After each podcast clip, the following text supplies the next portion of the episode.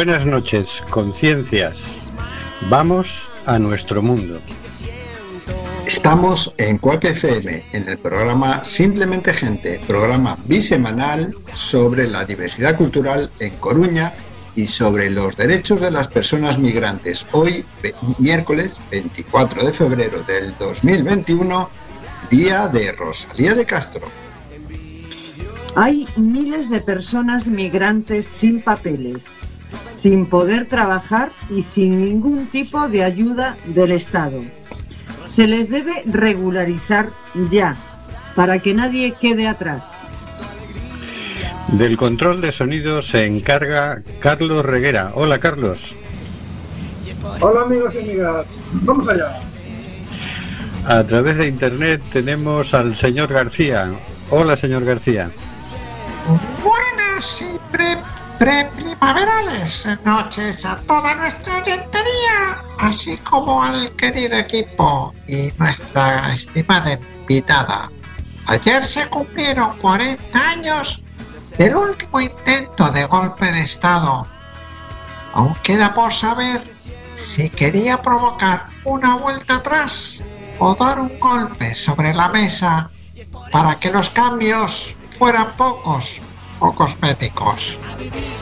Como así ha ocurrido, han cambiado mucho las cosas desde entonces. La revolución tecnológica y la concentración de poder son unas de ellas.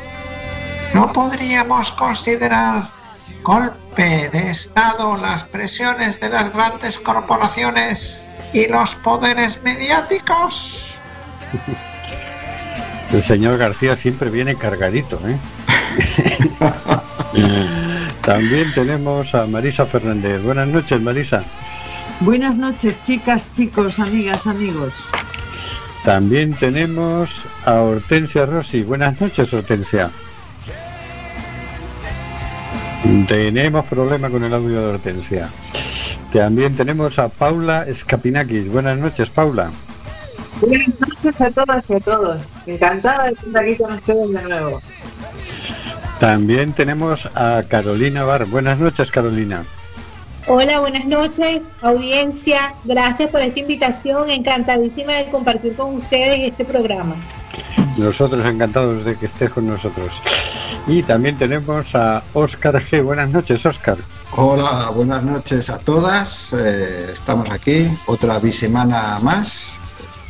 Vamos a ver cómo sale todo esto. Y también tenemos con todos nosotros a Rubén Sánchez, que hará lo que pueda para que fluya este amordazado programa. Amordazado porque fíjate tú que el señor Sánchez no quiere dejarnos de... o quiere que sigamos amordazados todavía. Eso de Sánchez, Sánchez no lo dices por mí, ¿no? Ah. No, por el Pedro, por el Pedro. y tu amigo, el gobierno No ha desatado la ley Mordaza. Todavía no se ha desatado. si no se desata la de los alquileres. Bueno, hoy vamos a, tener una tertulia, hemos cambiado la estructura del programa, no va a haber cositas de la actualidad, no va a haber noticias. Hoy queremos dedicárselo al, 8 de marzo, al Día del Feminismo, el Día de la Lucha por la Igualdad de las Mujeres y Hombres. Y eh, hoy además es el Día de Rosalía de Castro. Así que le vamos a pedir a Paula que nos lea algo que tengas por ahí a mano de Rosalía de Castro. Paula, adelante.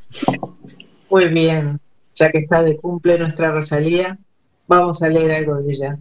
¿Qué dice así? Dicen que no hablan las plantas. Dicen que no hablan las plantas, ni las fuentes, ni los pájaros, ni el onda con sus rumores, ni con sus brillos los astros. Lo dicen, pero no es cierto, pues siempre cuando yo paso, de mí murmuran y exclaman, Ahí va la loca soñando. Con la eterna primavera de la vida y de los campos, y ya bien pronto, bien pronto, tendrá los cabellos canos. Y ve temblando a tu herida que cubre la escarcha del prado. Hay canas en mi cabeza, ahí en los prados escarcha. Mas yo prosigo soñando, pobre, incurable, sonámbula con la eterna primavera de la vida que se apaga y la perenne frescura de los campos y las almas. Aunque unos se agostan y aunque las otras se abrazan, astros y fuentes y flores, no murmuréis de mis sueños. Sin ellos, ¿cómo admiraros? Ni cómo vivir sin ellos. Muy bueno. Hermoso. Muy, muy, bien, muchas gracias Paula. Vamos a escuchar una canción de Mercedes Sosa que se titula María María. Adelante, audio.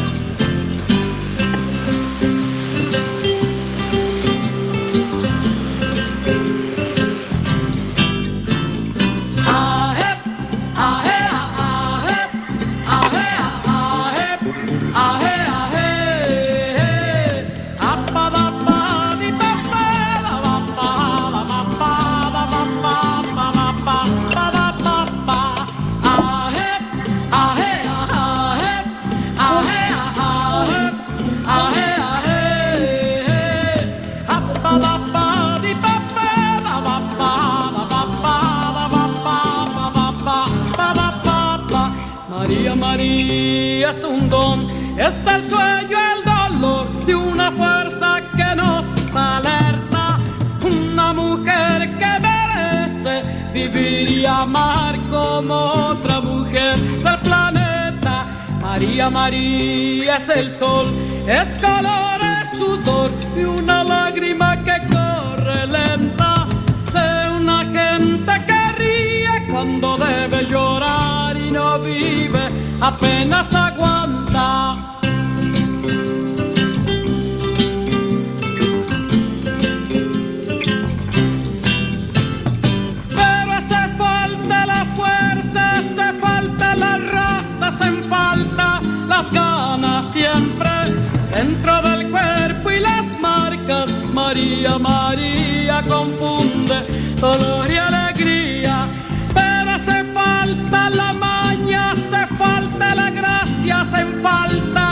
sueños siempre dentro la piel y esas marcas posee la extraña manía de creer en la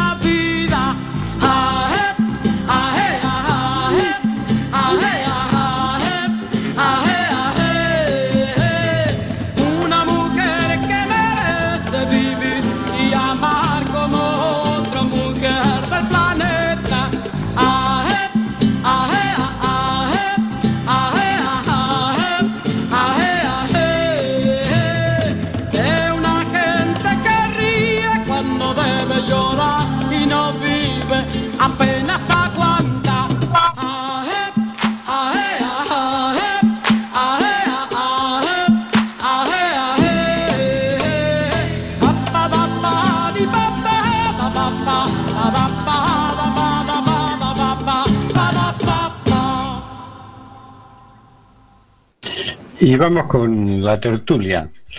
Eh, la idea es que haya muchas voces de mujeres, pero nos vais a dejar también que participemos un poquito los hombres. Que no participaremos mucho, porque de esto sabéis más vosotros que nosotros. Pero bueno, como estamos en una sociedad muy desigual, cualquier cosa que pasa resulta que pone de relieve esa desigualdad y sobre eso queríamos hablar nos hemos tirado un año desde el último 8 de marzo, que si os acordáis, el, el 8 de marzo del año pasado, todavía no había confinamiento, pero ya estaba llegando el virus y ya se notó en la manifestación feminista, o por lo menos esa interpretación hacíamos algunos, de que no había habido tanta gente como en la última, había habido muchísima, pero no tanta, tanta mm, por el miedo al, virus, ¿no? Y una semana después ya, ya vino el confinamiento. Eh, ¿Cómo creéis que, que, la pandemia ha afectado a las mujeres en particular? A las mujeres en general. Luego hablaremos de cómo ha afectado a las mujeres migrantes. Pero ahora, eh, simplemente por ser mujer, ¿qué, qué consecuencias ha tenido la pandemia? A ver quién es la primera que se lanza. Paula. A mí, a mí, desde el primer día de confinamiento, yo recuerdo que llegué de Montevideo. Yo el 8 de marzo eh, a la concentración fui en Montevideo. En Montevideo no había ni rastros de virus, ni rastros de confinamiento todavía, ni nada. Y fue multitudinaria. Pero cuando llegué a España, eh, recuerdo que, llegué y me encerré. llegué el 17 de marzo y llegué pechito a mi casa. Y lo primero que se me, que se me vino a la cabeza fue pero y ahora eh, el tema de los malos tratos, las mujeres, mujeres que sufren malos tratos, que sufren violencia doméstica, ahora tienen que estar 24 horas de 24 eh, con el maltratador, ¿cómo, cómo, se, ¿cómo se gestiona esto? Y que no se puede salir a la calle, que no se puede escapar, que no se puede llamar, que no se puede nada, porque era, era como todo muy nuevo y muy ¿no? una cosa que, bueno, después ya habíamos comentado el tema de las dificultades económicas de las mujeres migrantes, ¿no? Pero en general, eh, el tema de salir a la calle es, un, es, un, es una herramienta no solo de libertad, no solo de poder escapar, no solo de relación, también es una es una manera de poder buscarse la vida, de poder ser independiente, de poder eh, sustentarse y, eso es complicado en el, durante el confinamiento. El maltrato, cierto. Más opiniones, mujeres. Después está el tema de los cuidados, ¿no? También, es decir, las mujeres las mujeres eh, siempre estamos en, el cuida, en los cuidados y en toda esa en toda esta situación es que es, eso se multiplica además de que muchas mujeres sanitarias que son fundamentalmente enfermeras auxiliares de clínica aunque también hay hombres pero mayoritariamente mujeres son las que bueno están ahí en primera línea no y eh, bueno, pues eh, la situación en la que se encuentran de estrés y desborde es importante. Y por otro lado es curioso, es como cuando en esta situación, en donde es una cosa mm, como extraordinaria, ¿no?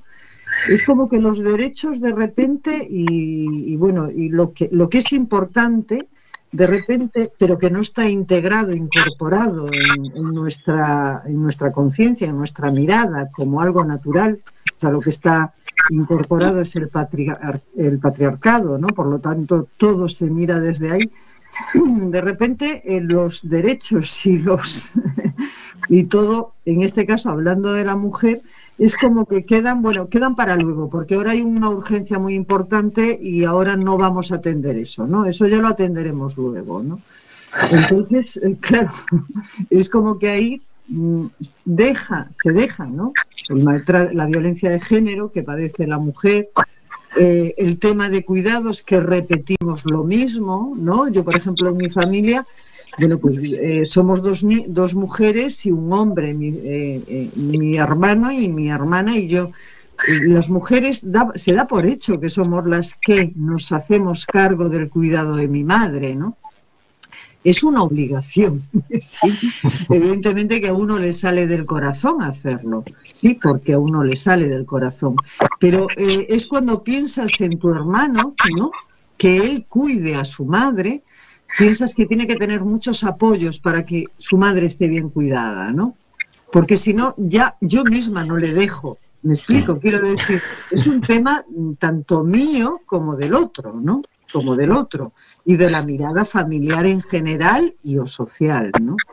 Entonces, es curioso cómo esa mirada eh, machista, sí, patriarcal, se impone mismo desde las mujeres que luchamos y desde las personas que luchamos hacia una nueva sociedad igualitaria. ¿no?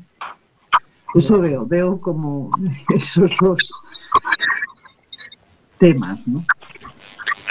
Más opiniones, más experiencia. Sí, bueno, a lo largo de, a lo largo de, la vida, pues la, la, misma mujer se ha encargado de, como decía la compañera, de darle esa, esa, parte, esa parte al hombre. O sea, el hombre no puede hacer esto, esto es trabajo de la mujer, es la mujer la que tiene que hacer, si no lo hago yo no queda bien. Y entonces no cuidamos, no enseñamos a los hijos a que puedan cocinar, pueden ayudar a limpiar, pueden colaborar con el hogar, de la misma manera que lo hacemos nosotras las mujeres. Yo, yo particularmente tengo dos hembras y dos varones. Y, siempre enseñé a mis hijos a, que colaboren en la casa, pues, que ayuden a cocinar, que ayuden a mantener el orden. Y solamente uno de ellos tiene pareja.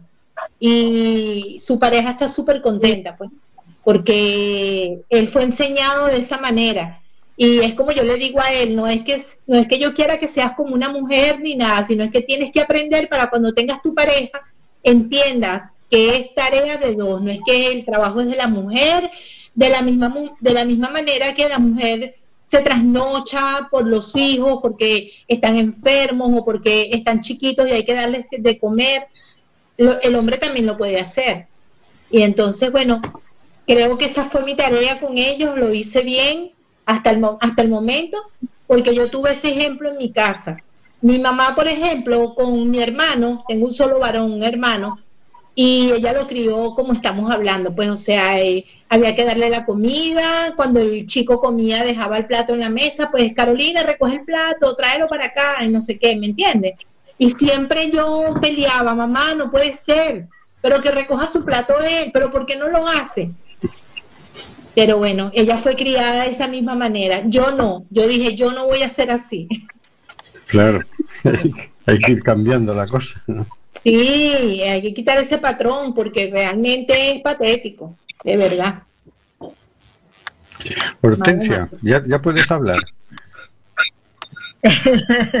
Pero no sé por cuánto, porque estoy conectada ya se me cortó una vez, ¿eh? y, y así a los saltos. Pero bueno, con el móvil no pude. Eh, no sé, referente al tema específicamente de la mujer y de la mujer en el hogar y de la mujer durante la cuarentena, yo creo que siempre eh, siempre tenemos la carga mayor. Es muy difícil, eh, vamos a suponer, eh, vamos a pensar en una pareja, una pareja solamente, que ha tenido que estar en la cuarentena. Pues seguramente este hombre aterriza y está obligado a quedarse ahí, si es que no pudo ir a trabajar o, simplemente queda retirado y no puede ir al bar a tomar la cerveza al o esto que hacen normalmente. De, de, golpe y porrazo se ha encontrado con que tiene que estar ahí conviviendo con su mujer eh, las 24 horas del día. Y yo supongo que tiene que haber sido eh, bastante estresante, bastante estresante, no para el hombre, que generalmente, si es esa la actitud que tiene, de estar... Y se, se le cortó la conexión. ya lo anunció ella. Ya lo anunció ella. Quien avisa no es traidor, dice por ahí el dicho, ¿no? sobre que, sobre que el hombre se tiene que quedar en casa todo el día en el confinamiento y se encuentra que tiene que convivir con esa mujer con la que no está acostumbrado a estar y tampoco sabe mucho quién es, porque claro, en la convivencia de cada hora van saliendo cosas que no sabíamos que estaban, ¿no? o que no nos acordábamos que estaban. Me, me hace pensar y me recuerda que he conocido mujeres que he conocido con los maridos trabajando en el mar, que vienen cada tres, cuatro, seis meses y se pasan dos meses en casa y aquellas mujeres se desesperan porque se los cruzan por los pasillos y siempre están en el medio y no están a, a, ese contacto, ¿no? es que se, se me cortó. O sea que va a ser bastante difícil. Quiero estar, pero bueno, por lo pronto, Carolina, que es la persona que yo contacte con el programa, se basta por sí sola muy bien para, para poder interactuar. Y yo estaré más acá a la, escucha que, interviniendo porque no, no, no puedo. Y encantada de estar con ustedes. Te echábamos de menos, Hortensia, te echábamos mucho de menos. vamos a, ver el, el siguiente tema, ya matizando más, entrando... Y saludos a Carlos, que anda por ahí. Eh, la pandemia y las mujeres migrantes. ¿Qué consecuencias ha tenido la pandemia para las mujeres migrantes? ¿En qué les ha afectado específicamente? Bueno, cuento. Dale, dale. Estuve, eh, participando activamente en un grupo de inmigrantes, un grupo de uruguayos concretamente, que se encargaron durante el confinamiento primero, el de, marzo a mayo, a, repartir alimentos entre las personas sin papeles, porque obviamente las personas sin eh, documentación eh, trabajan en trabajos precarios, trabajan en cosas que no tienen contrato, no tienen ERTE, no tienen paro, no tienen eh, subvenciones, no tienen nada.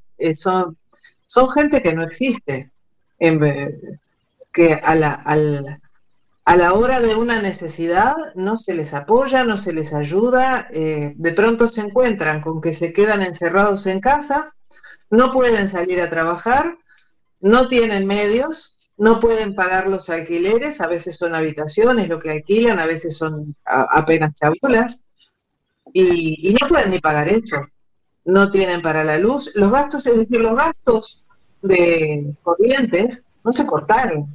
No tuvimos la posibilidad de ganar el dinero, pero sí tuvimos que gastarlo todos. Eh, y bueno, eh, activamente estuvimos participando en, juntar vida y juntar dinero para solventarle el, tema a esta gente, porque realmente era una, una situación desesperante. ¿no? Y que no sabía, sabía que iba a ser así, ni, nos imaginábamos que iba a poder ser así. Yo quiero contaros una experiencia que, tuve, que tuvimos en pleno confinamiento, que fue muy positiva, una persona, con una amiga eh, migrante. Eh, ella estaba, estaba dada de alta en autónomos, tenía su propio negocio pero tenía dificultades de pagar todos los meses su cuota de autónomos, por lo tanto tenía deuda y no podía acceder a las ayudas del gobierno. Tuvo que cerrar y se fue para casa. Entonces, bueno, estábamos en contacto y hubo un momento que eh, se estaba quedando sin comida, o sea que toda su familia, que tiene una hija y dos hijos, estaba en una situación como complicada, ¿no? Bueno, entonces empezamos a movernos y decir, bueno, a ver cómo conseguimos, eh, no vive en el, en, vive en, el en un ayuntamiento que está al lado de Coruña, no en el de Coruña. A ver cómo nos organizamos para que tenga vales de comida, para, bueno, eh, lo conseguimos en dos días, ella tenía vales de comidas y demás. Y empezó a moverse por redes, empezamos a mover por WhatsApp mm, el problema, ¿no? Entonces empezaron a surgir como la necesidad de mujeres que cuidaran a mujeres. No sé si os acordáis que hubo un momento que empezaron a decir necesitamos necesitamos enfermeras eh, tengan, o sea, si están de prácticas, si no tienen la titulación, o incluso mujeres, eh, digo, enfermeras que no sean españolas, pero que, eh, aunque no tengan avalado el título. Y ella era su caso, ¿sí? Ah, Entonces, una amiga, una amiga de una ONG le pasó el contacto de una, de, de, una residencia de mayores que necesitaba y estaba urgida de, de personal, ¿no? Ah, bueno, después de varias situaciones, eh, la mujer, bueno, ahora mismo está trabajando, porque en un momento determinado se dio una situación en donde la solidaridad de la gente se puso en marcha, ¿no? Se abrieron puertas, caminos, y ella hoy en día sigue trabajando después de un año, ¿no? En, en, en un puesto de trabajo más o menos estable, en donde ella está contenta. Cuando se ponen fuerzas en marcha ante situaciones muy complejas, pero que lo que mueve es el, dar, ¿no? El dar y ya está, el abrir puertas, suceden cosas extraordinarias, ¿no? Entonces, bueno, yo me mm, quiero, me quedo con esa, ¿no? Cómo empujar esa parte ese, recuerdo que tengo ahí me venía como para compartir. Hortensia.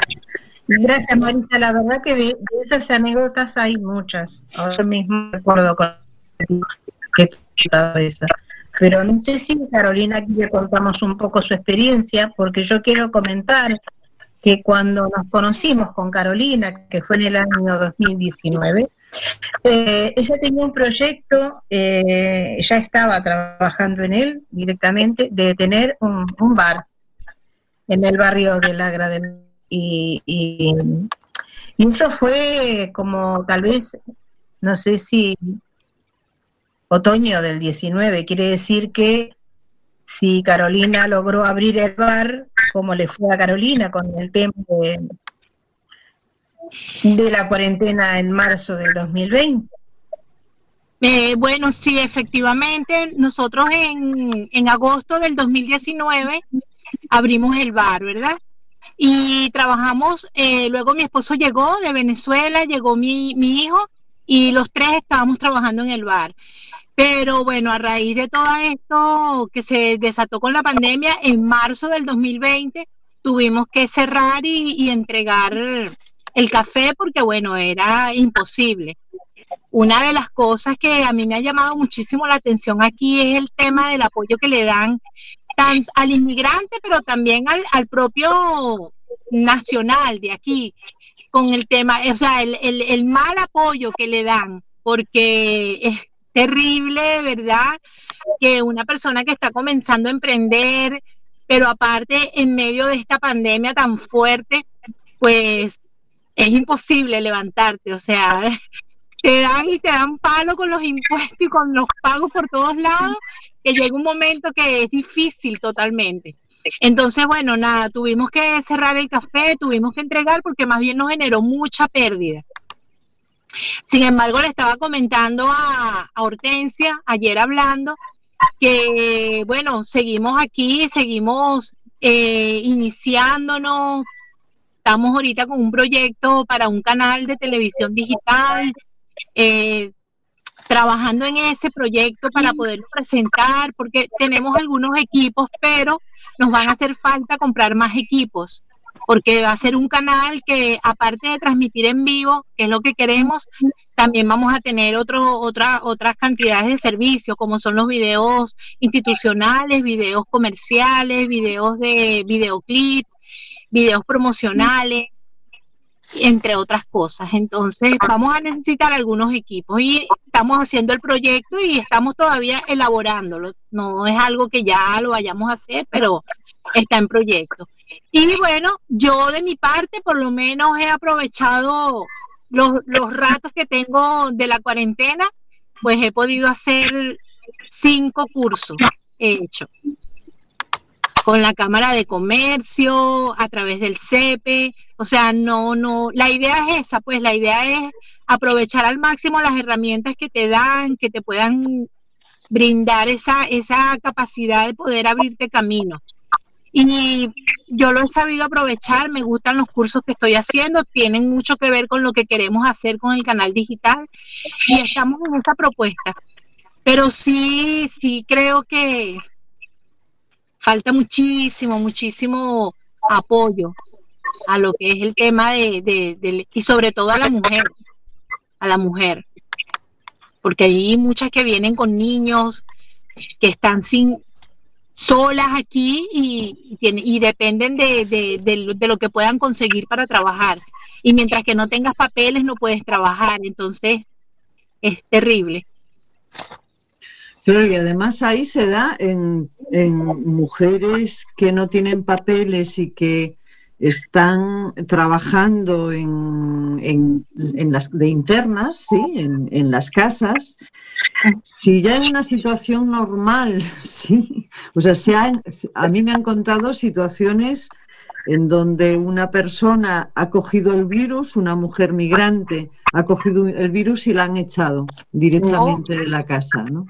Por ejemplo y no ha podido, o sea, le han echado eh, con una mano delante y otra detrás, como se dice popularmente, sin absolutamente nada, ¿no?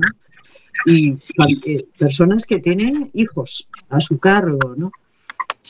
En donde, bueno, aquí en España, sí, a pesar de las carencias que tenemos, que son muchas, tenemos los albergues, tenemos eh, la alimentación que de alguna manera entre ONGs, etcétera, etcétera, está bastante cubierta, pero sabemos que eso ha estado desbordadísimo, ¿no? Es decir, que incluso para alimentarse muchas familias lo han pasado muy mal, fundamentalmente eh, la gente, mm, eso, migrante trabajando en condiciones muy extremas. ¿no?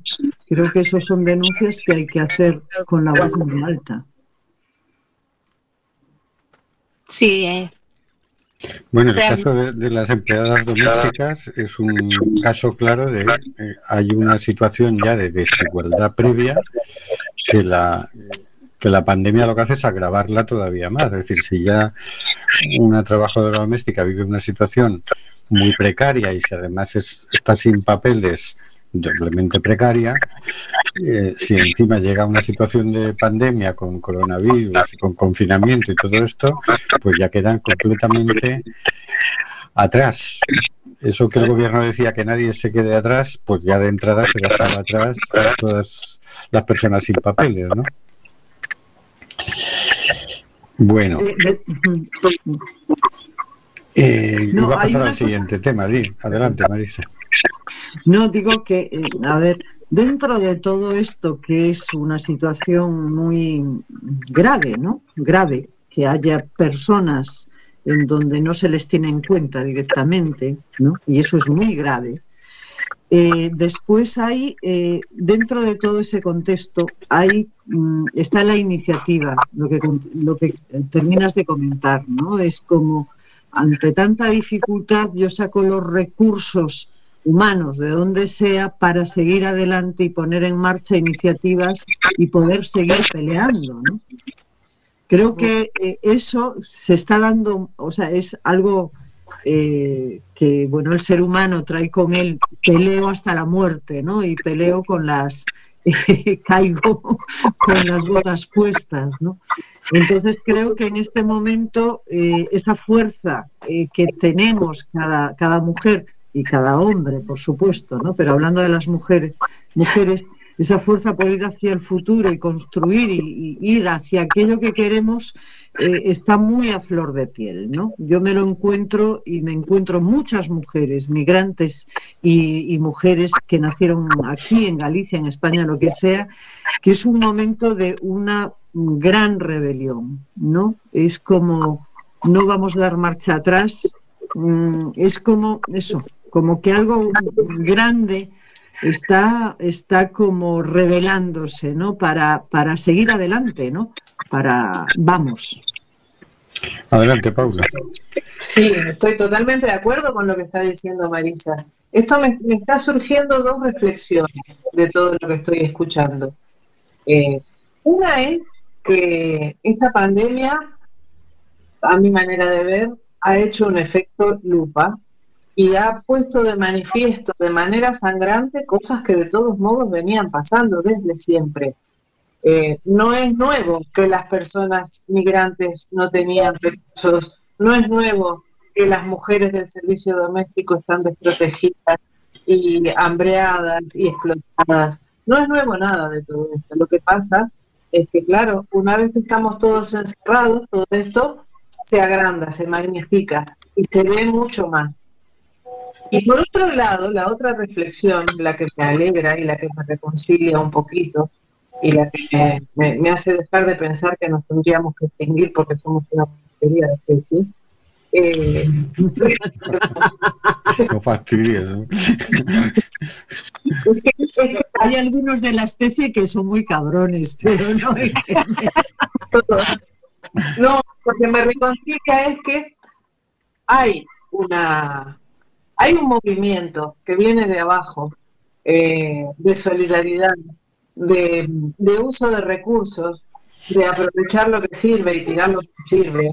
Eh, como dice Benedetti, en el sur también existe, eh, que es totalmente transversal y que, por supuesto, es un movimiento de base. Y eso no se va a parar, ni con pandemia, ni, con, ni sin vacunas, ni con vacunas, ni con quedarte en casa, ni con nada, porque ya está generada la conciencia.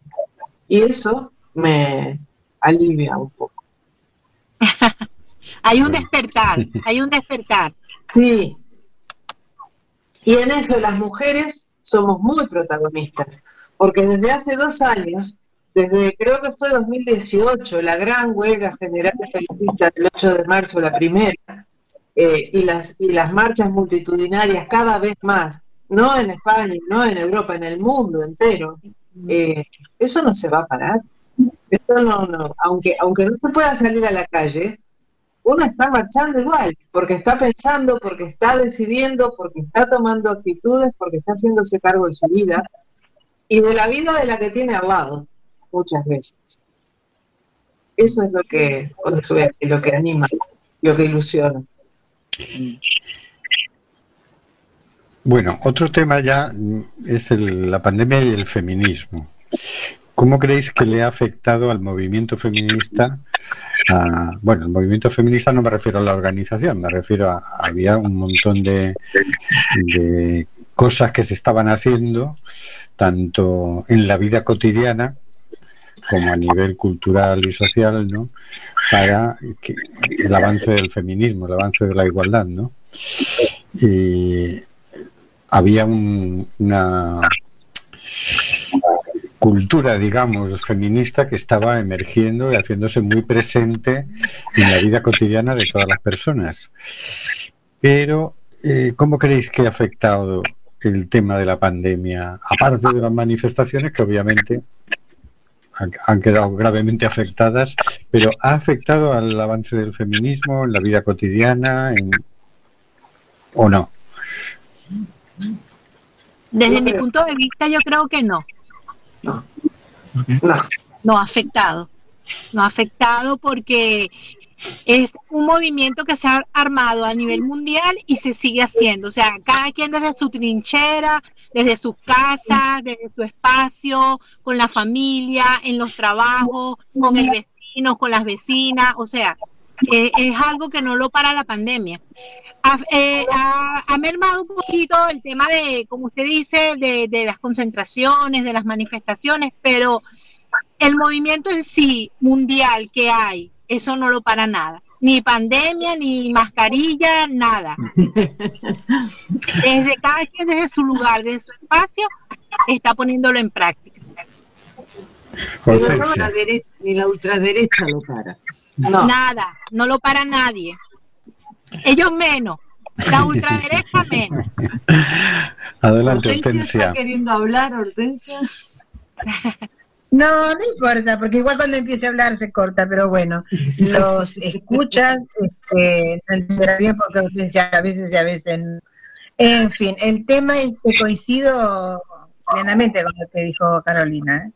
Yo no creo que haya retrocedido ni creo que se haya opacado. Lo que sí me parece, yo que estoy bastante en las redes, es que igual eh, no se nota tanto en las redes, o sea, como que no tenemos plataformas específicas así que yo haya notado, ¿eh? que yo haya notado, este, que puedan, digamos, mantener eh, las reivindicaciones más importantes eh, en continua, ¿cómo te voy a decir? En continua ebullición, ¿no? Como que, que todos los días o se, se, se estén enviando comunicados o, se hagan protestas de alguna manera. Bueno, no, no hay.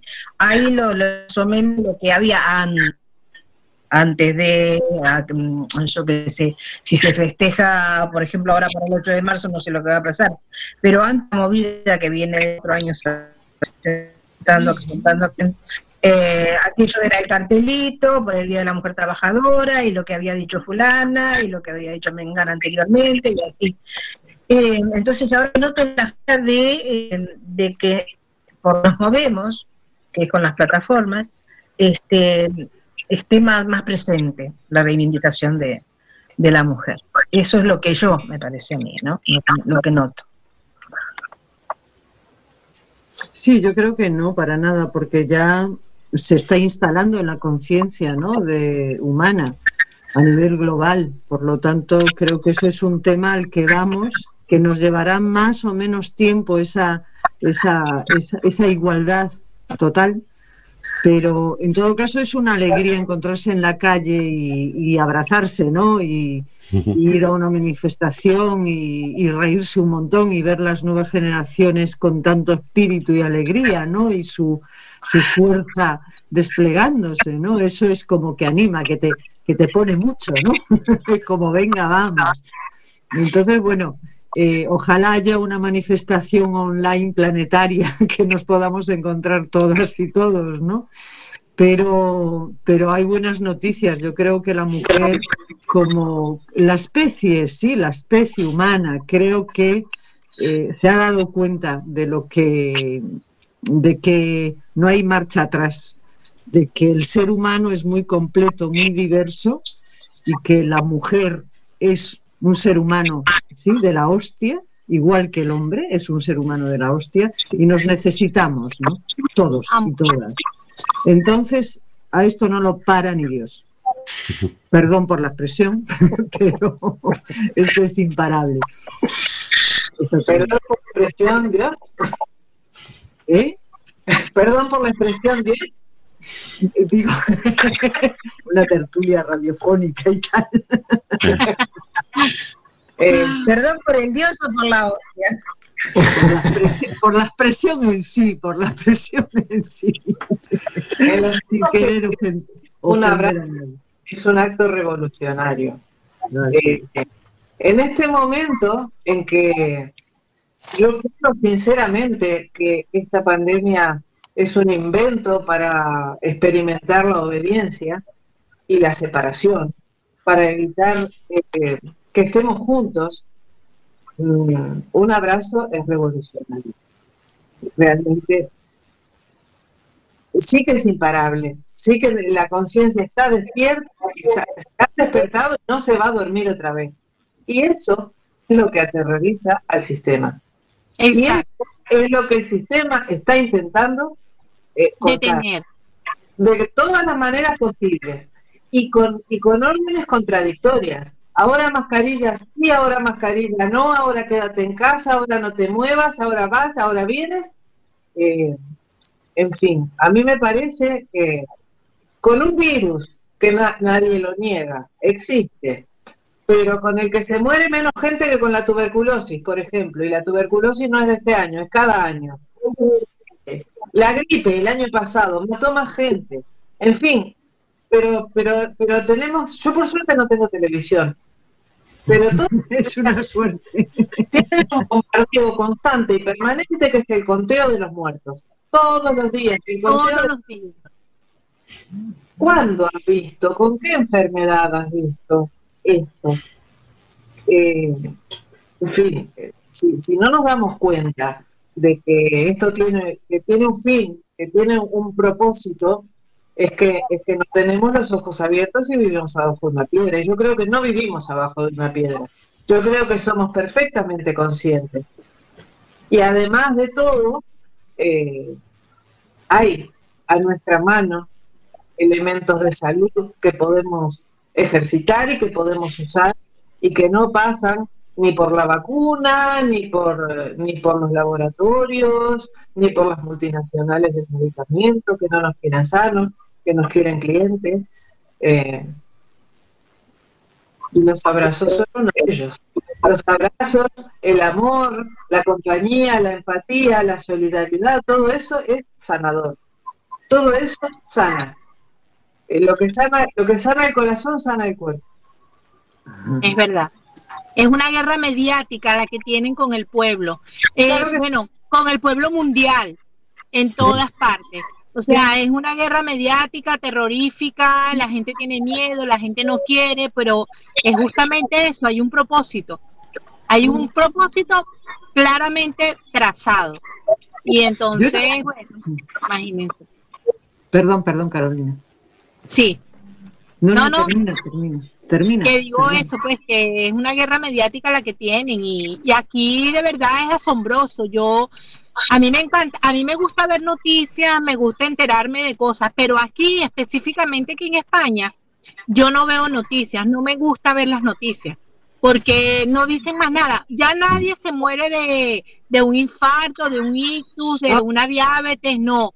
Ahora todo el mundo tiene coronavirus, o sea, es impresionante, de verdad, es impresionante. Y yo le comento a muchas personas cuando tocamos este tema así en la calle, que estamos hablando, yo digo, mira, yo soy venezolana y, y en Venezuela la gente anda, anda tranquila, o sea, es verdad como dice esta chica, hay un virus, no lo podemos negar, pero, pero no es como, como lo quieren pintar, que si sales y respiras te vas a contagiar. Y la gente está libre, la gente está tranquila. Pero aquí es impresionante. A mí no me gusta ver noticias, no me gusta. Muy bien, se, nos, agota el tiempo.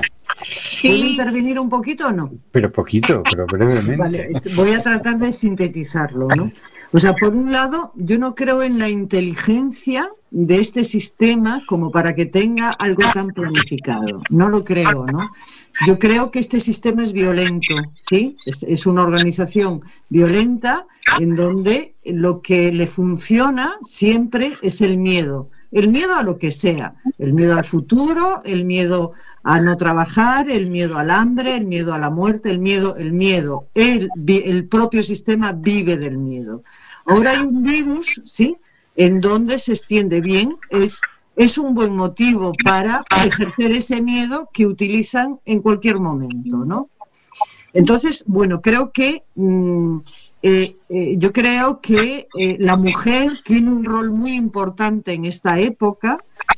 Creo que es una época de una crisis de civilización bestial, en donde se pone de manifiesto esa violencia descarnada que hace mucho tiempo que, nos acompaña y que tiene al ser humano como, como lo quiere comprimir y el ser humano necesita ya romper las amarras, romper las cuerdas que le atan y quiere volar.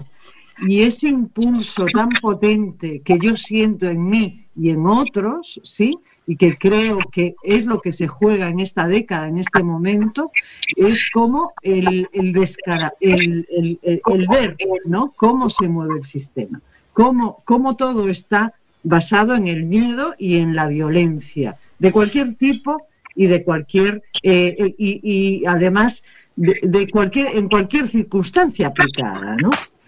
Entonces, bueno, creo que lo que toca es una gran rebelión, sí, eh, personal y social, ¿no? En donde más allá de lo que haga el propio sistema, porque es la respuesta, la inercia que tiene, pero tiene poca inteligencia, tiene muy poca inteligencia, coño, no le demos inteligencia porque no la tiene, está desestructurado, se está cayendo y hace lo que puede. Lo que pasa es que nosotros estamos, creemos en él todavía. Entonces, apostemos por, un, por, por construir algo válido entre todos ya no, como eso, no veamos las noticias, por ejemplo, entre muchas otras cosas. perdón por mi extensión. Para lo siguiente, cuando digo breve me refiero a más cortito que esto. ¿eh? ya, ya lo sé. es que, es que, es que, es que son cosas. Imagínense por mi cabeza cuando escucho expresiones como vacunación en rebaño. Ay, Dios mío, sí, es patético, sí. Vacunación en rebaño. Ahí están las ovejas negras que de repente dije, uy. Eh, eh, de que nos van a poner la vacuna obligatoria. Yo creo que no es legal que nos obliguen a vacunar. Bueno, pues pasamos a, la agenda. Pero, eh, es así, eh, eh, me caballero sale. La verdad. Hortensia tiene mala señal. Sí, se te escucha mal. Yo te escucho mal,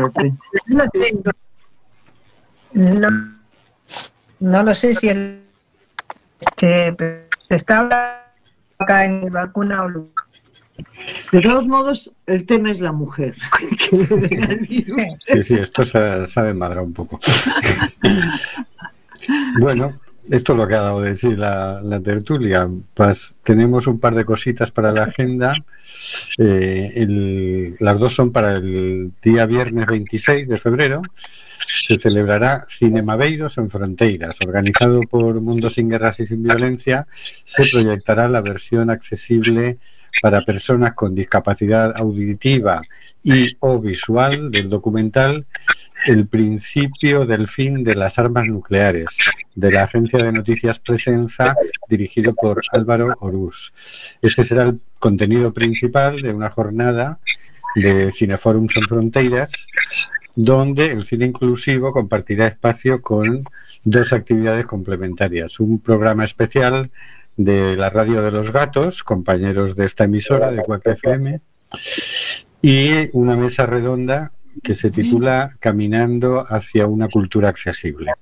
Será a las 7 en el Centro Galego de Artes da Imache, en el CEGAI, en la calle Durán Loriga número 10. Y se podrá seguir también online por eh, facebook.com barra cinemaveiro.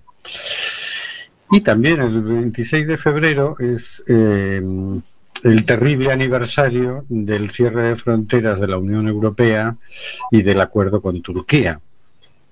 Ese acuerdo donde le daban mm, no sé cuántos miles de millones de euros a Turquía a cambio de que cerrara el paso a las personas que venían a, solicitar asilo. ¿no?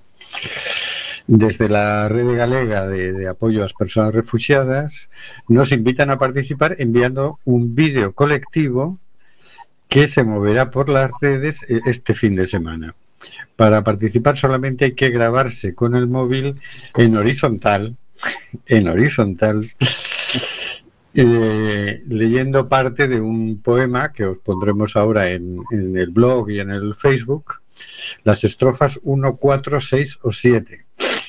El vídeo se puede mandar al correo rederefugiadas.gmail.com o por WhatsApp al teléfono 616-871-886. Correo rederefugiadas.gmail.com o por WhatsApp al 616-871-886. Y con esto ya nos, nos despedimos hasta dentro de dos semanas. Queremos más. Muy rápido, fue muy corto. Bien, bien, eso es bueno.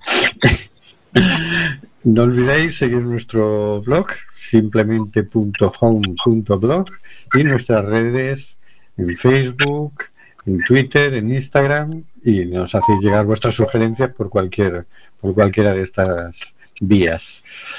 Hasta luego, Carlos. Hasta dentro de 15 días. Hasta luego, Paula. Hasta dentro de 15 días. Hasta luego, señor García. En dos semanas estamos aquí. Que no pare la revolución. hasta luego, Carolina. Hasta luego, hasta dentro de 15 días. hasta luego, Marisa. Hasta dentro de 15 días. Seamos felices. Son 14 ¿eh? entre nosotros. Hasta luego, Hortensia. Hasta luego, Hortensia. Hasta luego, buenas noches. Y mientras empieza a sonar la sintonía de despedida, hasta luego, queridas y queridos oyentes.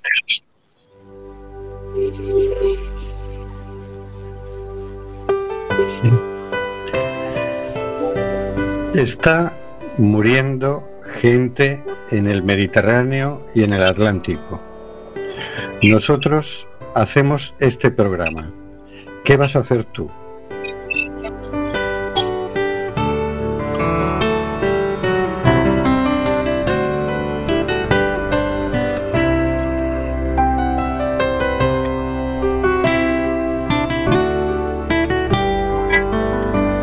De Amazonas nos llega que alimenta al hijo que vive en Chalpí. Y en Namibia se escucha el ronquido, inquieto y dormido, del nevado del Ruiz. Mientras que hoy la pampa abraza Berlín. Coliseo despierta New York chacareras bebiendo de un se impregna con alma de sol,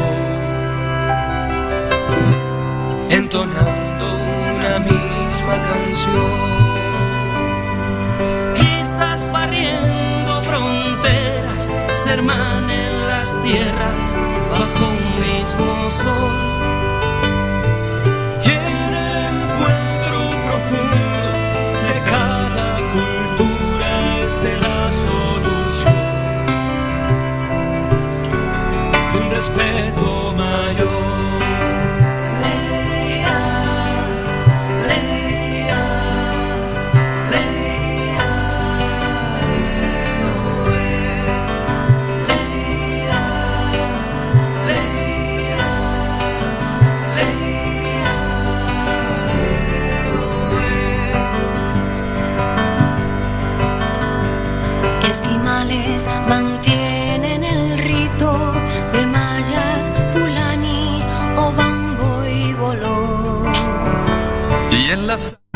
Palabras a Berlín. Coliseo despierta New York. Chacareras bebiendo de un pan, soleares de un tan y una isa de un son.